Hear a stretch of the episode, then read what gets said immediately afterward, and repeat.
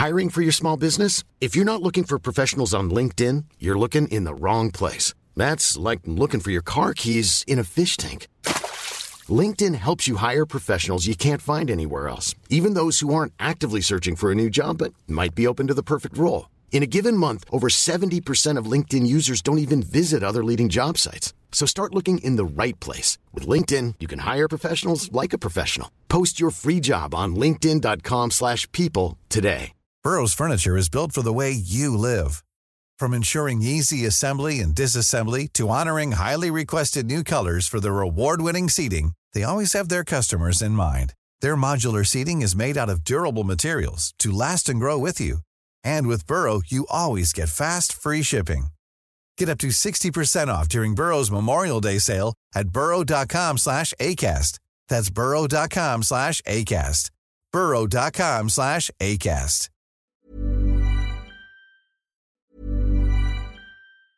If you thought the only way to get a more defined jawline with natural-looking results was through surgery, think again. Juvederm Volux XC is a non-surgical injectable gel filler that improves moderate to severe loss of jawline definition and can help you achieve natural-looking results with little downtime. Even better, this improved definition lasts up to one year with optimal treatment. No maintenance required. Improve jawline definition for a smooth, sculpted look with Juvederm Volux XC. For important safety information and to find a licensed specialist, visit juvederm.com. That's J U V E D E R M.com. Not for people with severe allergic reactions, allergies to lidocaine, or the proteins used in Juvederm. Common side effects include injection site redness, swelling, pain, tenderness, firmness, lumps, bumps, bruising, discoloration, or itching. There's a risk of unintentional injection into a blood vessel, which can cause vision abnormalities, blindness, stroke, temporary scabs, or scarring. Talk to a licensed specialist to find out if it's right for you. Hiring for your small business? If you're not looking for professionals on LinkedIn, you're looking in the wrong place. That's like looking for your car keys in a fish tank. LinkedIn helps you hire professionals you can't find anywhere else, even those who aren't actively searching for a new job but might be open to the perfect role. In a given month, over 70% of LinkedIn users don't even visit other leading job sites. So start looking in the right place. With LinkedIn, you can hire professionals like a professional. Post your free job on linkedin.com slash people today. On s'éloigne de ce genre de préoccupation, quoi que ça pourrait revenir. On reçoit un prof adjoint euh, en politique appliquée à l'Université de Sherbrooke que, que j'aime bien, que je vais apprendre à découvrir encore davantage avec vous, Adib Ben Sherif, et des salles des nouvelles. Bonjour Adib. Bonjour Guillaume. Merci d'avoir accepté. parmi vous. Merci d'avoir accepté l'invitation. Merci d'être là. Je pense que on va, on va se faire du plaisir, puis on va, on va extraire de l'information utile euh, et peut-être pas assez valorisée nécessairement. C'est, euh, t'es un spécialiste de l'Afrique de l'Ouest, entre autres. Euh, puis euh, c'est inexploré en, en- au Québec, en tout cas en radio, pas mal cet angle-là. Pourtant, ça, a de plus en plus d'importance. Ça en a toujours eu, mais dans le grand jeu des relations internationales, c'est non négligeable. Et euh, on, passera par tout autre, euh, plusieurs autres coins de la planète aussi pour expliquer des, phénomènes. Allons-y de recherche, de recherche dans le vif du sujet, si tu veux bien. Euh, toi qui es spécialiste de l'Afrique du Nord, de l'Afrique de l'Ouest, dans ce que je viens de nommer le grand jeu actuel où l'hégémonie mondiale sert un peu de système aux relations internationales, c'est en train de changer de côté. La Chine a une, euh, un PIB, une capitalisation économique qui commence à, à ressembler pas mal à ce que les États-Unis ont pu avoir et même ça a dépassé dans, à certains égards. Qu'est-ce que ça peut vouloir dire pour des pays comme l'Algérie, le Mali, la Côte d'Ivoire, le Sénégal, puis en plus pointu, des zones francophiles comme ça, normalement, auraient des sympathies très fortes pour le, le pôle américain. On sent que c'est de moins en moins le cas, puis que la Chine euh, a un, taux... On, passe l'éponge plus, puis même la Russie, côté social là-bas, l'acceptation de cette nouvelle peut-être impérialisme-là est plus facile. Est-ce que je suis dans l'erreur, Adib? Ah non, t'es totalement dedans. Euh, mais c'est là, on attaque avec le, le lourd. En fait, même les experts, les analystes essayent de comprendre ce qui se passe. Et il y a beaucoup de débats, beaucoup d'hésitations. Mais en fait, les tendances que tu énonces sont euh, réelles. Donc, ça signifie la Chine depuis les années 2000, depuis le milieu des années 2000, on la voit monter en puissance dans le continent en général et aussi dans la sous-région en Afrique de l'Ouest. Sur le plan vraiment économique, ils mettent le paquet. Ouais, et leur deal, ouais. Ils construisent des infrastructures carrément clés en main et ils ont moins de demandes tannantes, fatigantes euh, côté politique, peut-être que ce que les, Occidentaux ont pu exiger par le passé?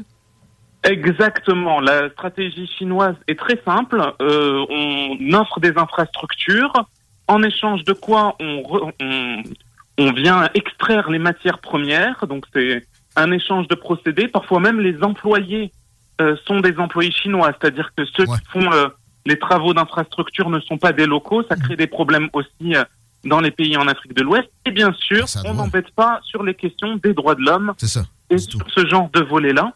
Donc les régimes ne sont, euh, disons, sont plus sereins à l'endroit de euh, pays qui ne vont pas critiquer ou qui ne vont pas demander des conditions particulières et autres. Et puis il y a le legs colonial, faut pas se mentir, ce n'est pas un ancien colonisateur.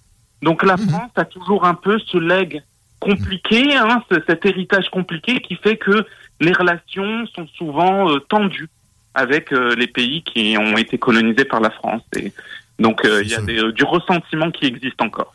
Est-ce que la Russie, qui est beaucoup moins puissante, on l'aperçoit beaucoup plus forte qu'elle est, mais quand même, elle, pète plus haut que son trou aussi dans les faits? Est-ce qu'il y a des tentatives similaires de, de s'intégrer dans les pays de l'Afrique de l'Ouest, puis de, du brasser des affaires euh, d'une importance considérable? Ah, alors, c'est une excellente question. La Russie est en train de monter en puissance depuis quelques années. C'est plus récent. Mais elle utilise le bagage un peu de la guerre froide, donc toujours cette logique mhm. d'un peu pensée anti-occidentale. Et donc, euh, en Centrafrique, on voit déjà la milice privée Wagner qui est très présente. Et là, au Mali, depuis quelques années, depuis 2019, depuis que la relation entre le Mali et la France s'est hautement dégradée, car il y a des putschistes au pouvoir, c'est-à-dire un, régime militaire en ce moment-là au, pouvoir euh, au Mali, euh, la relation de coopération militaire s'est dégradée entre la France et le Mali, et du coup, le partenaire qui est en train de s'imposer, c'est les Russes. Et, euh, et, donc, à partir de là, ils ont même déployé leur milice. Alors, ils disent que la milice Wagner n'y est pas, mais il y a beaucoup d'indicateurs qui disent qu'elle y est. Et donc on voit qu'il se positionne euh, dans ce, en, échange d'accords économiques et en se positionnant comme le grand joueur sur le plan géostratégique euh, pour le Mali et pour, pour traiter de la sécurité dans la région. Est-ce qu'au Mali, où les forces françaises sont toujours présentes, je me trompe, non? Euh, Alors, est-ce qu'il y a des affrontements carrément, ou est-ce qu'il y a des problèmes pour les Français, les Occidentaux versus les Russes, direct? Euh, il, faut savoir, il faut savoir que les Français ont, sont intervenus militairement pour aider le pays au début en 2013. Euh, c'était vu, c'était une opération très bien vue hein, par les populations maliennes. Les locaux étaient très contents de voir la France arriver. Mais comme maintenant le terrorisme euh, ne s'est pas calmé, hmm. qu'il y a toujours des problèmes de sécurité, que malgré toutes les opérations militaires françaises, la menace est toujours et encore présente, il y a de plus en plus un discours qui dit c'est de la faute à la France, où la France aide les groupes djihadistes, donc bref, des théories du complot qui montent en puissance, et, et ce qui a permis, qui a participé à, avoir euh, des militaires arriver au pouvoir, les putschistes. Hmm. Donc, euh, il n'y a pas de conflit direct entre les Français et les Russes sur le terrain, hein, mais euh, il y a plutôt, on va dire, une sorte de guerre d'information. Voilà. C'est-à-dire euh, chacun va essayer de décrédibiliser l'autre. On voit qu'il y a un espèce de jeu comme ça qui, euh, qui apparaît sur le terrain. Et ça va toucher d'autres registres. Là, la famine en Afrique, déjà, avec euh, la, perte de... L'Ukraine, c'est 20% du grain mondial. La Russie, c'est un autre pourcentage très, très important. Et chacun s'accuse du fait que c'est de la faute à l'Occident ou c'est de la faute aux Russes qui sont, qui sont avec les Chinois, quelle sera la perception de ça? Parce que l'Afrique va être touchée avant, avant tout le reste de la planète. Évidemment, les, pays plus riches vont s'accaparer euh, plus facilement ce qui reste de, céréales. Puis le pain, c'est pas, euh, c'est pas juste euh, au sens figuré. Le pain est à la base de, l'alimentation de la majorité des, des, peuples de la planète. Comment ça, ça pourrait affecter la perception puis, puis l'orientation vers un pôle ou l'autre des populations d'Afrique de l'Ouest? Alors, c'est un exercice divinatoire difficile, là, je ne vais pas m'en cacher. Mais euh, effectivement, ça va, ça va, euh, euh, ça va être un, élément clé. On a vu ça avec la Covid. on ne s'attendait pas du tout à des effets quand les États de la, en Afrique ont essayé d'empêcher la diffusion du Covid. Ça a créé des famines parce que ça ne, ça ne permettait pas de faire circuler dans des localités précises des aides humanitaires et des aides en, en, du programme alimentaire mondial, par exemple. Donc, on, on voit vraiment qu'il y a des... Et d'ailleurs, les, au Burkina Faso, il disait la Covid 2019, pour nous, c'est poche vide 2020. C'est-à-dire qu'en fait, les gens ont d'autres préoccupations. Ce n'était pas la Covid, la préoccupation. La préoccupation était de subvenir à leurs besoins et de survivre. Donc c'était. pas d'une paye à l'autre là-bas, c'est d'une journée à l'autre. Exactement. c'était assez ridicule en fait comme type de mesure et ça s'adaptait pas du tout à la réalité locale en mmh. fait. Donc euh, il y a cet enjeu-là. Donc par rapport au blé, on peut s'attendre effectivement à des effets indirects moi, je me rappelle que quand le prix, euh, pour avoir vécu à l'époque au Burkina Faso, quand le prix de l'essence augmentait un petit peu, à cause d'un enjeu géopolitique par exemple, euh, tout augmentait. Parce que ah tout, le monde circule en moto là-bas. Mhm. Donc, euh, pour pouvoir commercer, pour vendre le poulet au marché, pour faire quoi que ce soit, tout dépend de l'essence qu'on met dans sa moto. Donc, tout augmentait systématiquement. et donc, oui, alors imaginez avec des denrées alimentaires de base. Donc, c'est évident qu'il va y avoir des effets. Après, il faut aussi compter sur la résilience des Africains. On a tendance à sous-estimer. On parle souvent qu'ils sont vulnérables et autres. Et une résilience, ils vont s'adapter, c'est-à-dire qu'ils vont consommer autre chose. Il y a un basculement dans, en fonction des arrivages. Donc, euh, ils consomment aussi beaucoup de riz, beaucoup d'autres types, le manioc, beaucoup d'autres types de produits alimentaires. il y aura une frustration quand même qui va avoir à être portée sur un un pôle ou l'autre. Et, tu sais, je me demande, mettons, au téléjournal à Dakar, euh, est-ce que les, est-ce que les médias vont euh, pointer plus vers la faute des Russes, l'envahisseur qui euh, a, déclenché les, hostilités, ou, ou, on va adopter peut-être la, version euh, plus chinoise, plus sino-russe, c'est-à-dire que les États-Unis, euh, depuis tout ce temps-là, poussaient l'OTAN et se, rapprochaient des frontières.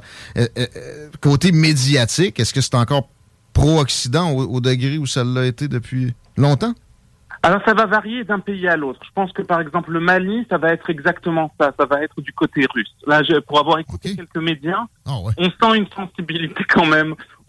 C'est subtil, hein, mais on sent qu'il y a un basculement dans le traitement de l'information. Euh, pour le Sénégal, c'est toujours plutôt pro-français en général hein, dans l'espace euh, dans dans les médias euh, grand public. Hmm. Après que dans la rue, il y ait des discussions plutôt anti-puissance coloniale, ça, ça va être très présent. Ouais, puis il y a Internet là-bas aussi, puis, puis bon, il y a de la propagande des deux côtés qui arrive aux, euh, aux esprits de, tout un chacun. Alors ça, c'est un combat, finalement. On a, oui, selon les places, bon, une dominance d'un côté ou de l'autre. Et après ça, euh, c'est en train de s'établir. C'est fascinant d'envisager ça parce qu'on le sait, il y a toujours eu, oui, une rancœur de, sur le colonialisme, mais ça, ça demeurait que on regardait les États-Unis avec euh, envie, euh, en général. C'était pas, pas si critique. Et, c'est en train de basculer. Je veux parler d'économie et versus la migration. L'Afrique de l'Ouest n'est pas riche, mais pourtant, c'est pas un bassin d'émigration comme ce que peut l'être, je sais pas, moi, l'Amérique centrale présentement vers les États-Unis ou euh, euh, l'Afrique du Nord, mais peut-être plus à l'Est. tu sais, je parle de la, Syrie, Yémen, Libye et tout ça. Qu'est-ce qui explique ça? Puis je voyais même que ça, émigre euh, à, l'intérieur, vers exemple la, Côte d'Ivoire. Parlons de, migration des populations un peu en, Afrique de l'Ouest. Comment ça se fait que c'est pas euh, davantage que ce qu'on voit? Alors, il y a une migration interne, c'est-à-dire que ça circule beaucoup à l'intérieur en fonction des opportunités au sein de l'espace euh, de la CDAO, c'est-à-dire l'espace économique de l'Afrique de l'Ouest. Donc c'est quand même pas mal intégré comme espace régional où les trajectoires des individus, on peut quitter le Bénin, aller travailler au Niger et, et puis euh, voltiger en fonction des opportunités. Mhm. Donc ça c'est le premier volet. Le deuxième, c'est aussi que en fait euh, l'Union européenne, de peur d'avoir des vagues de migrants, ont instauré des politiques de sécurité associée à la migration. C'est-à-dire qu'en fait, il y a comme ils attendent, ils sous-traitent finalement des, des les enjeux sécuritaires de la migration pour empêcher une un peu, comme on a fait, on le fait avec la Turquie, qui renégocie régulièrement et qui, qui, accueille beaucoup de réfugiés syriens, de réfugiés libyens, etc. Euh, quel est le pays qui joue ce rôle-là pour euh, l'Afrique du Nord? Est-ce que ce serait Alors, exactement. Il y a plusieurs barrières. Déjà, localement, quand le Mali et le Niger ont négocié pour bloquer au niveau de Afrique de l'Ouest, ça, été, hmm. ça a été très mal perçu localement. Mais le Niger, par exemple, est un acteur clé. Et ensuite, Algérie, Maroc, on est dans, en Afrique du Nord dans des pays qui vont vraiment constituer la seconde frontière pour empêcher que ça circule. Parfois, les personnes sont plus ou moins intégrées avec un statut semi-légal à l'intérieur euh, de, ces pays, et donc ils ne continuent plus leur trajectoire migratoire vers l'Europe. D'autres fois, ils sont renvoyés euh, en fait vers les pays d'Afrique de l'Ouest.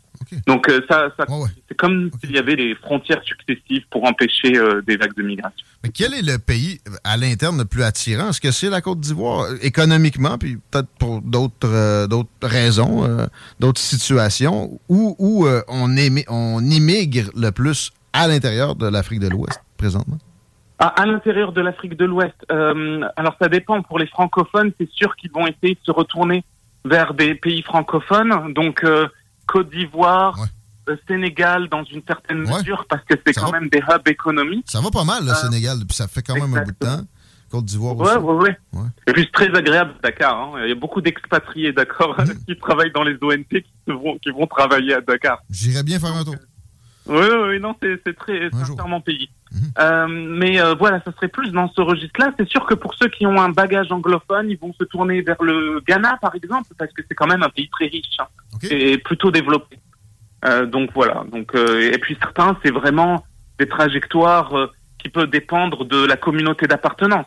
Je vous donne un exemple. Mhm. Quelqu'un qui appartient au monde Haoussa au Niger peut peut-être aller un peu au euh, aux frontières avec le Nigeria parce qu'il va connaître des parents, il va pouvoir parler la langue Hausa, même s'il ne parle pas l'anglais, il va se débrouiller avec une langue locale, etc. Mhm. Donc le, les logiques euh, de langue euh, importent beaucoup aussi hein, pour pouvoir se placer. Et puis au niveau communautaire, parce que les solidarités communautaires vont permettre de recruter quelqu'un, etc. Intéressant. Euh, je reviens sur la richesse et euh, la Chine par la bande. Là, on parlait tout à l'heure du fait que la Chine est bien présente euh, en Afrique, notamment en Afrique de l'Ouest, à construire des infrastructures versus des possibilités d'exploitation de ressources mhm. naturelles. La, Chine est affamée de ressources naturelles. moi, je suis loin d'être un, communiste, mais j'ai toujours eu des sympathies pour des, des États en voie de développement où il y avait des nationalisation de secteurs importants. Je pense que au Québec, sans ce qu'on a fait avec l'électricité, on n'en serait pas où on en est. Euh, à certains moments d'un développement, ça, ça, peut être une bonne idée.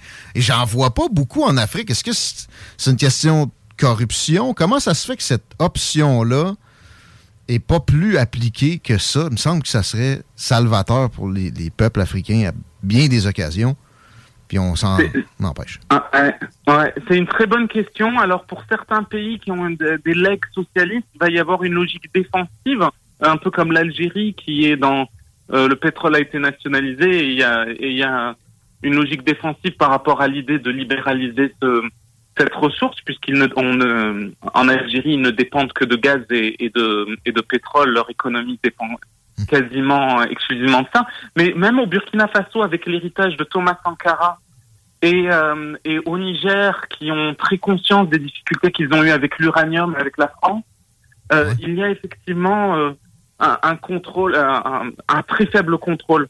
Donc euh, en fait, c'est parce que c'est un levier. Ils l'utilisent en échange de, disons, d'une de stabilité politique ou d'un soutien politique hmm. à leur régime. Je pense qu'on pourrait euh, euh, associer cela à euh, une espèce de regard positif de celui qui va exploiter les ressources.